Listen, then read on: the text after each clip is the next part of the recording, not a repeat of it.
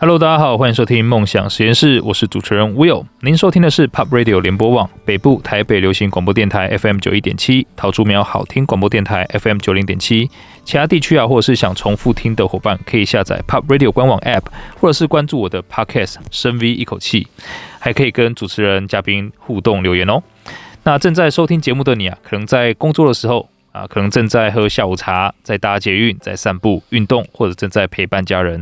不知道大家有没有跟我一样有一个经验啊？哈，就有时候你会突然想到，哎，怎么日子一天一天过？会发现说，哇，一年又过去了。虽然说有很多目标啊，但是感觉似乎接下来一年也很难有什么重大的改变。所以呢，到底要做什么才可以变成自己理想中的样子，过理想中的生活呢？这也是这个节目的机缘，希望透过梦想实验室，让大家找到更多的可能，更勇敢追求你的人生。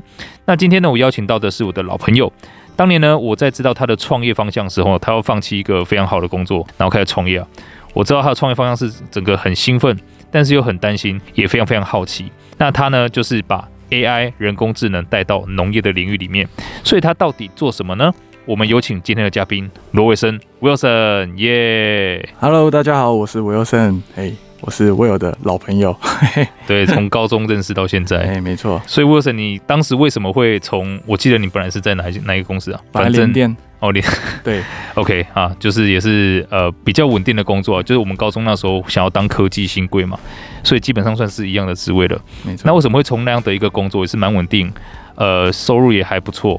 那为什么会想要开始往就是甚至是一个农业？农业是可能我们真的很难想象。得到过的一个一个产业，为什么会有这样的一个契机？对，其实我之前虽然说在联电，但是其实后面在挣扎，其实是另外一份更好的薪水，是 MTK 的 offer。哦，OK，MTK 跟创业这两条路在做选择。OK，对啊，那时候会到农业，其实哎，因为其实我在农业并不是我突然投注到农业啊，其实我在联电之前的工作就是在在台湾的农业试验所做研发 DIE，，所以接触农业接触三年了。哦，那。当时在那三年，哎，在那三年之间，大概认识非常多生产者。那后面回到了科到科技业嘛，到科技业之后，了解了这个科技业整个生态，就发现，哎，农业跟科技跟农业真的。落差非常的大，那科技其实有非常多的东西哦，可以跟农业并存下来，可以帮助农业做一些做一些转型。例如说在，在、嗯、啊，我之前在科技在缅甸是做那个管益友的哈，嗯哼，那我们就会处理过非常非常多的影像来做这这一些益友的 management。OK。同样的，农业也需要这些东西，在生产上环节非常非常的长哦。好，那所以这些不管是影像资讯或者这些数位资料，其实都可以帮助农业来做这些啊，不管是产量或品质上的提升。大概也算是老长官也算支持我，然后就那个愿意给我一份饭吃，让我有一份研究可以做，然后开始投注在创业这件事情，开始这个工作。哦，所以其实传统。这些生产者啊，或者是我们讲农夫啊，就是农业工作者，他们比较是用可能手动的方式，而且可能都是真的在农田啊这边去工作，其实很难又要去做记录等等的。因为后面我知道我们很重视什么生产履历，可是好像都是看到从包装开始啊，真正在生产的时候，你看一整年的时间，怎么可能知道说哪一天发生什么事情？那如果我是在工作的话，我也有泥巴啊干嘛的，很累了，也很难再去哇一个一个去做什么记录。所以其实这个。技术啊，或者是你在做的事情是要帮助，呃，就是这些工作者，呃，弥补这一块空白，更轻松达到了。对，应该是这样讲。其实这件事蛮有趣的哦，就是大概在我们在呃农业里面，真的的确，大家在很泥巴，很就是刚做完一天都手都泥巴，根本不可能拿哦说拿手机啊或做。哦，或做什么灯打哦，所以其实那些资料有很多东西，就是他们一天工作完之后很辛苦，回到家里面去把它哦记录下来的内容，才有现在的生产率、产效率这些事情。对，所以其实我刚出来的时候也是算蛮有愿景的，想要用一个非常 fancy 的技术，然后那时候丢了一个好事好事一个基金会，然后聘请一个戏骨的那个创投大师来台台湾评选。哇！然后那时候我们丢了一个题目是用 IP Cam 来做这件事情，然后刚好就得到优胜。哇！所以。刚好就算是延续我这个创业之路，就哇，我们提的 solution 居然有得到认可，但是发现它落地之后啊，在台湾其实这这这这这个这个 solution 其实是不可行的，后面又开始在做转型啊，然后变成是我们现在比较专注是在农业数位化这件事情。因为我关注到你们好像常常发的照片，就是你们是真的。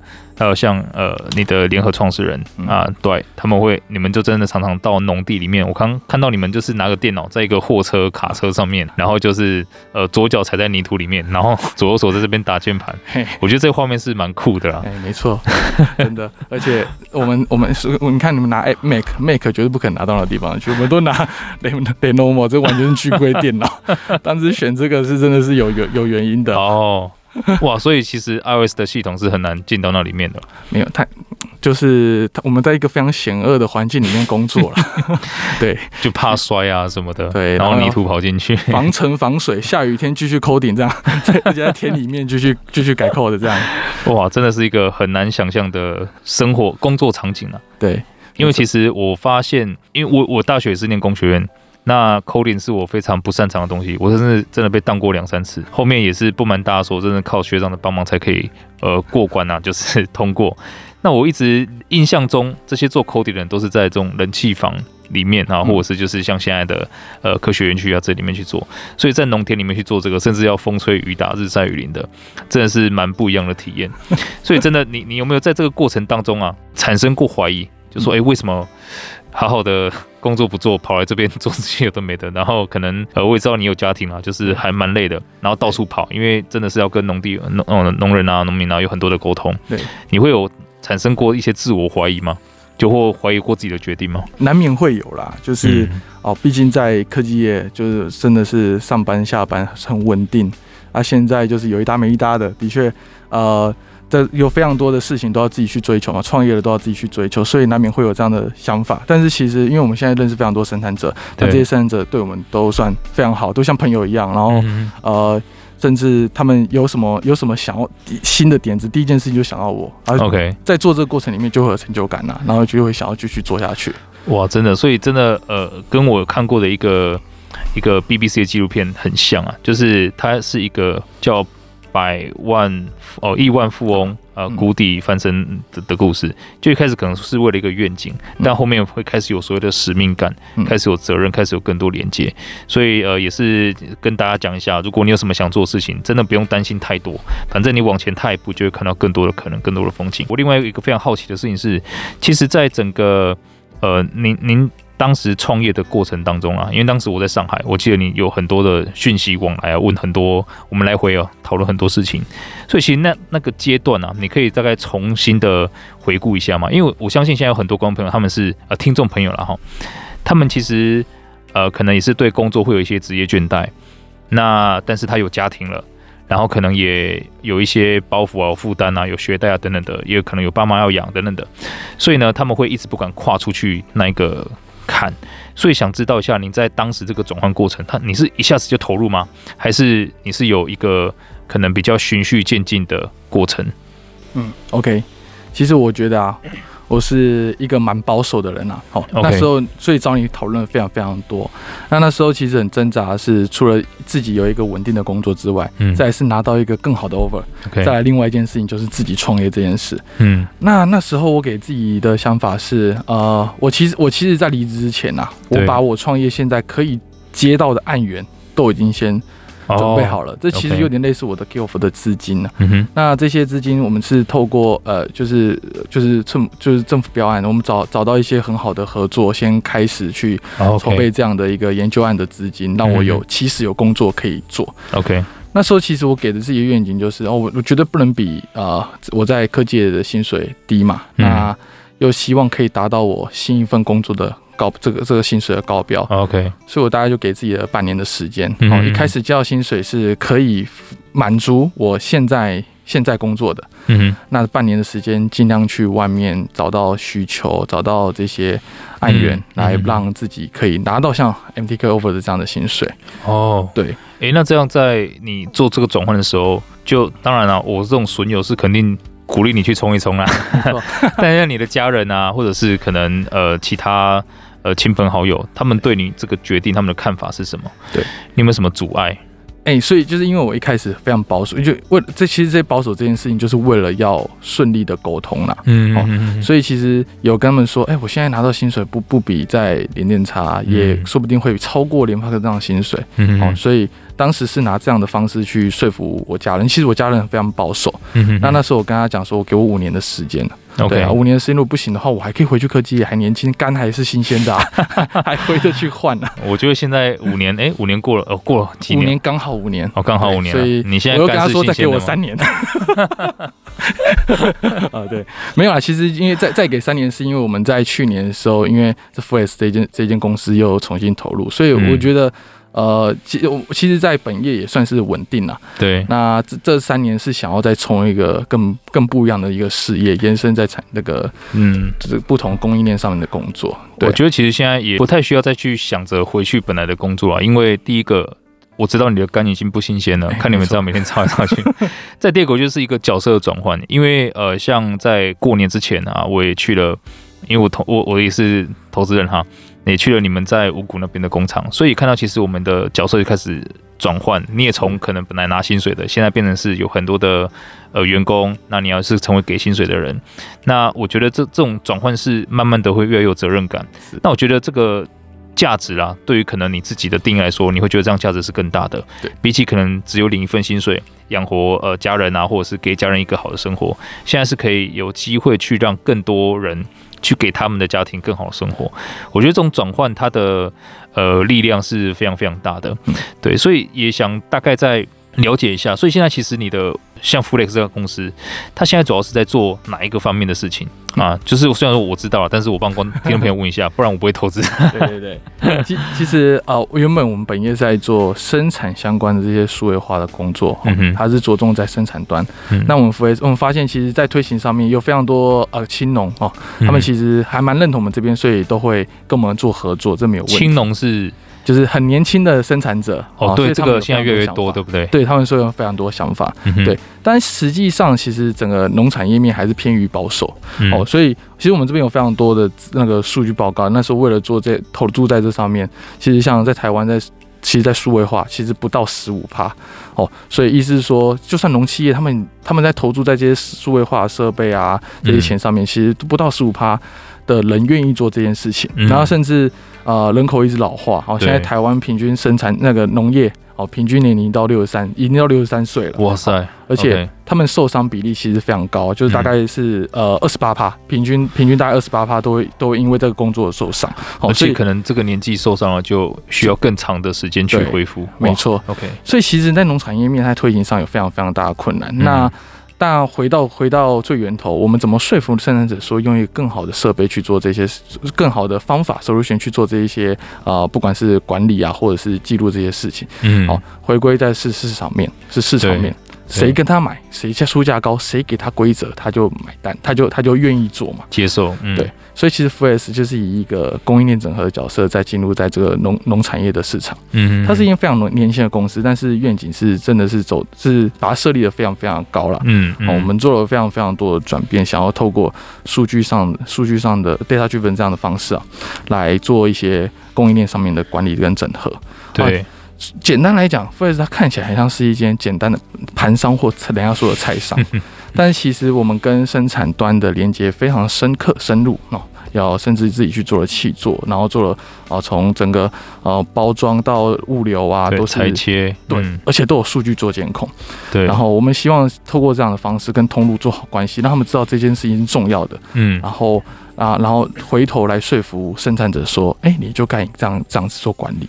你就可以这样子做做记录，对，其实从我的角度来看，这是一个对农民更有保障的事情啊。因为其实传统呃，大家都知道农作物啊这些是看天吃饭啊，一个可能台风啊，或者像太冷啊、太热啊等等的干旱啊，都会导致呃农作物产出不稳定，那它就会一个类似雪球滚下去，它的液体越来越大。就是误差累积的一个概念。所以呢，可能中间中盘商他们在收购的时候，他就可以去囤货，他知道可能哪些东西会开始短呃有有短缺。嗯，那后面呢，再到一些比如说终端的呃企业，比如说像呃摩斯汉堡啊，你刚去吃摩斯汉堡，对，像麦当劳啊等等的，他们要在采购的时候呢，他们就可以去哄抬价格，那也就导致了可能。终端消费者或是一般可能是家庭主妇买菜的时候，哪些东西就会突然间涨价？对，那借由呃你们的这个整个体系的这个建立啦，其实你们就可以比较好的去呃在中间产生是一个角色，像像是我知道你们做了一个非常棒的事情是，你们可以去跟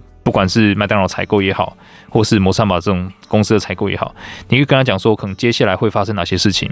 所以比如说花椰菜。啊，它因为最近天气怎么样，它的价格会被哄抬上去，那可能我们就要呃建议你。可以以哪些东西去取代？嗯，那当然，你的建议是有很多面向的。比如说，你是要考虑口感，嗯，啊，那可能会有哪些东西可以取代？你是考虑营养价值，哪些东西可以取代？你是考虑价格，哪些东西可以取代？对，所以我觉得这个是一个非常好的，呃，很灵活的，在整个工业里面扮演一个非常重要角色。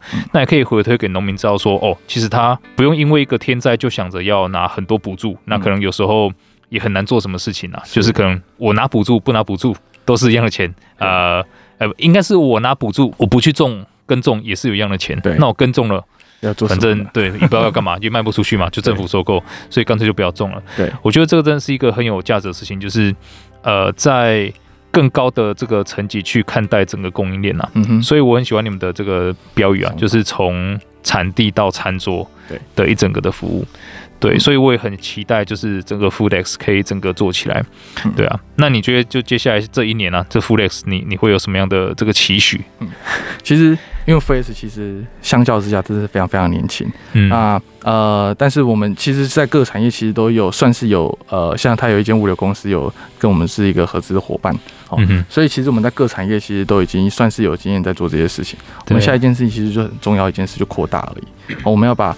我们所有想法把它落地，然后我们花了一年的时间在跟很多的通路端做沟通，也发现通路端有非常多这样的需求。像刚刚我有讲到一件很重要的事是菜价。这样大起大落，但是其实餐厅他们根本不希望做这件事。对、嗯，他们啊、呃，如果是一间集团，他们当然希望是可控的、可控的成本、稳定的成本，就算比较高也没关系。但是至少你不能因为一个台风跟我说要涨三倍价格嘛。好，所以我们希望做的其实就是在生产者跟这些通路端的中间一层 buffer，好，可以帮他们有效的管控这些原料上的品质，不要让他们啊。会拿到这么大起大落的价格，然后完全没有办法做猜测这件事情，真的对这这件事其实是现在非常多的通路他们希望做的转转型啊。那我们也是发现到这个需求，所以我们其实做 buffer 这个角色之外，很很重要一件事情就是要把这些产农产品把它规格化。对，OK，好哇，真的是一个非常值得大家可以开始关注的一个领域了哈。那刚刚 Wilson 跟我们分享了非常多很有趣的，可能在人工智能 AI 人工智能结合农业的领域的很多可能 insights 啊，很多呃我们平常不知道的讯息。像是我刚听到很重要的一件事情啊，就是这个 呃农民的平均年纪居然是有六十三岁。那我们都知道现在很多青年的农民有加入了进去了，可是他们加入居然就是很年轻呢、啊，居然应该要把它拉得很低才对，结果还是有六十三岁，这个真的是。呃，代表真的有在工作那一些是真的，可能年纪真的蛮大的，老的还是在老啊，真的、哦，你们你们可能要常常跟他们就有很多沟通，有没有那一种很很会耳背啊，让你可能会啊，可以，嗯，真的真的非常多。的，就意思哈哈，你要很大声跟他讲，而且甚至台语，我们台语还没有到，非常是台南人呢、啊，但台语不是该认灯，每次都被笑，哦，真的吗？对啊，你是在可能哪一个县市的时候？云林嘉义啊，哦，而且甚至他们在海边还有那种很多那种海腔啊，海腔海靠音，对，哦。对对对，哇，说到这个，我感觉我台语嘛真久没讲啊。对啊，对啊，哇，真的是可以，非常非常好玩哈。你们可能在农民场看到，你刚刚提到那个什么千岁是吧？对对对对，如果大家有空去产地，大家在收成的时候，去云林那边会看到非常多阿妈坐在地上那边采收做菜，那随便十几个人点起来都是超过一千岁。哇，真的这个太好玩了。OK，所以其实 Wilson，你现在的工作听起来就是不只要在就是产地上面。哦，我们先讲啊，最最根本的是你们要去建制一个体系嘛，就是人工智能这一方面的体系去做很多的事情。那在这之外呢，因为你要知道现场的状况，所以你们也要去农地啊。我常常看到对开着那个 卡车就到农地去了。好，然后看到你们在农田里面去做 coding，那接着你要到中盘商或者是交易的这些呃场域里面去看一下他们交易的这个状况，接着你要跟这个可能。终端，比如说像 Flex，它是可能会有零售方面的这个订订货哈，就是可以只有新鲜的食材。那或者是像跟一些企业哦，像刚提到什么呃，比如说呃 Mos Burger 啊，或者是呃星巴克这些。好，那所以这样听起来，其实你花了很多时间在工作这件事情上面。嗯，那其实我的理念就是，如果我们自己家庭没有办法做得很好，那每天在工作的话，其实到最后是会一个失衡的状态啊。对。那我知道，其实小 Q 就是您的您的太太哈，夫人啊，夫人啊，你们是有两个小孩的，而且都是男生哈，这是最可怕的组合。就第一胎是男的，第二胎还是男的，基本上就不太会生第三胎了。所以我想知道一下，就是你你现在的整个生活的结构大概长什么样子？嗯嗯，其实当初我会一最一开始会出来想要创业，其实也是因为那时候面临到的是小孩要出生。嗯，那假设我去选了去啊，比如说我留在里面可能不够薪水养他，那如果去联发科又没有时间陪他，嗯哼，所以那时候呃，除了一一部分薪水之外，那另外就是我想要陪小孩，所以才选择出来创业。那出来创业。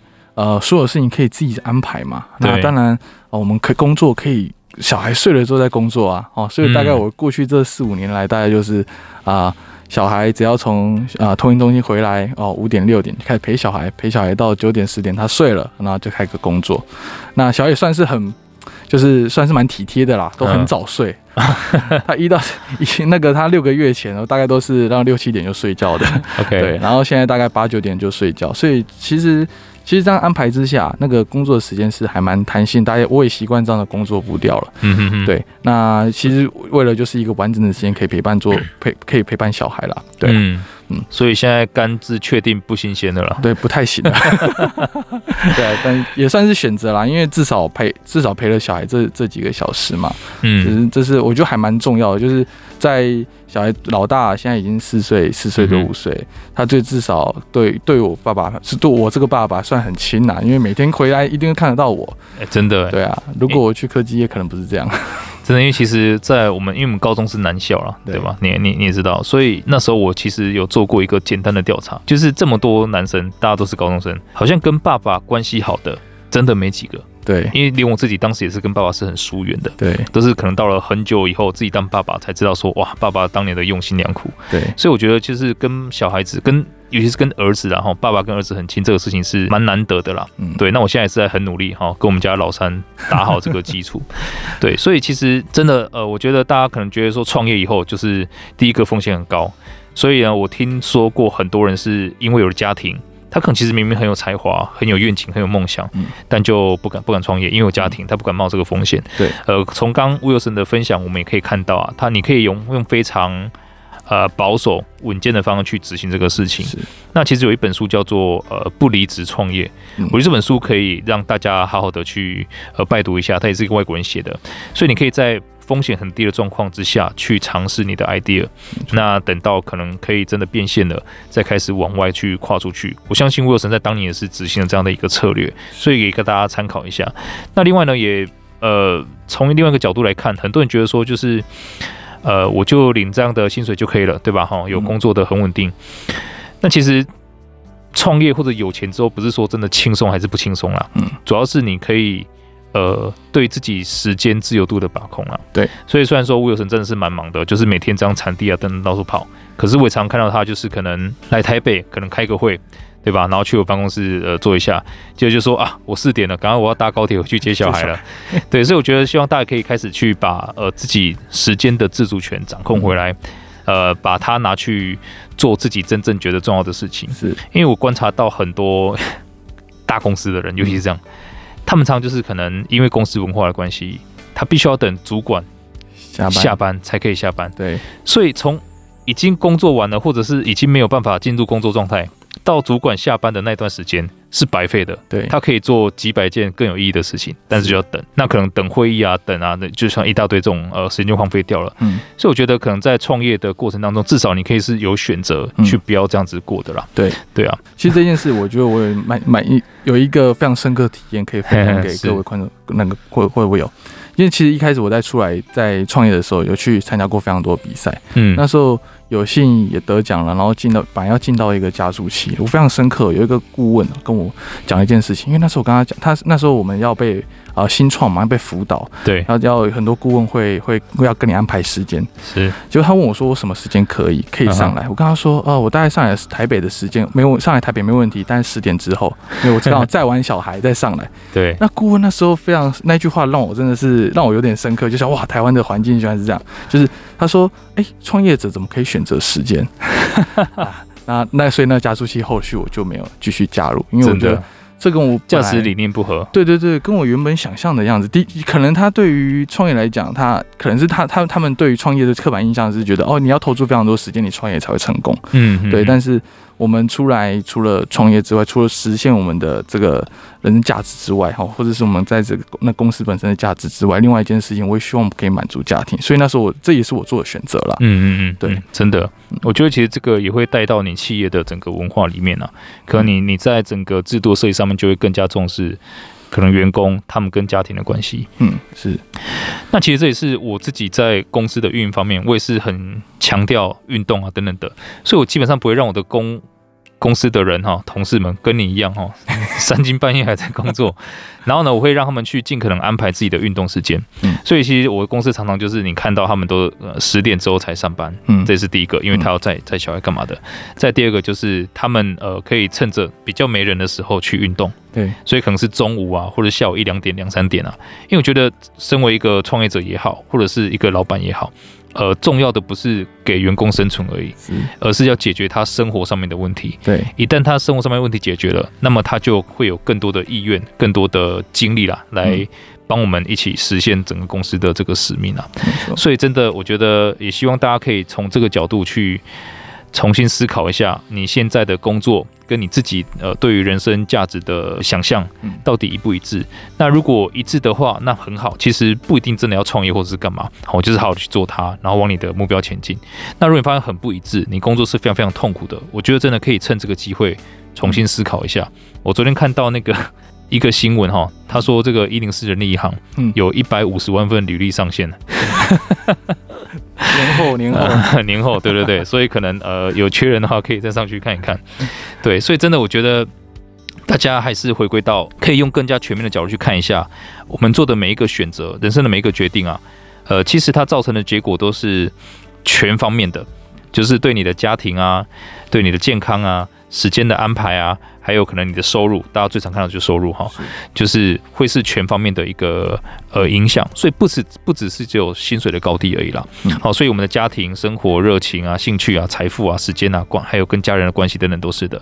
所以呢，我也希望大家在看到可能很多创业者，或是很多可能我们看到过得很爽的人哈，或者是看到他们成功的时候呢，其实不需要盲目的羡慕了，或觉得说他们运气好等等的，因为当。你是选择一份正职的工作的时候，其实可能你觉得薪水低，但是你通常也选择了一个风险相对低的生活方式，这也是很好的事情啊，就是没有没有对错啦，所以不要忽略，就其实创业者他们整个压力跟历程。OK，所以呢，呃，在你觉得自己薪水变少的时候呢，也希望大家去关注一下你在其他领域里面。的时间的收入啊，其实是变多的。嗯、对，OK，那所以重新用这个角度去看待你现在的人生大概长什么样子，不然很多人会因为缺什么就一直放大那个缺的东西。没错。所以之前我看过一本书叫做《稀缺心理学》，嗯，他就解释了，呃，穷的人会越来越穷，忙的人会越来越忙。那主要就是因为我们心理状态就是会去放大那个缺的东西啊，这个东西叫管窥效应，所以你就错失更多的机会。对，所以也不知道这个在 Wilson 的状况方面，我其实最担心的是你的健康啦。我不知道你现在对你的健康有做什么努力？有有有，在从去年开始多拨了很多时间去做健身了，虽然说有一搭没一搭的，但至少。钱付下去了，就会开始实践它嘛。那包含那之前参加那个我有的那个百日挑战有没有？哦，对对对，百日挑战，我的我的百日挑战目标就是每天喝三千 CC 的水。哦，真的，这些事情都算是也意识到，哎，不能这样，要注意一下健康。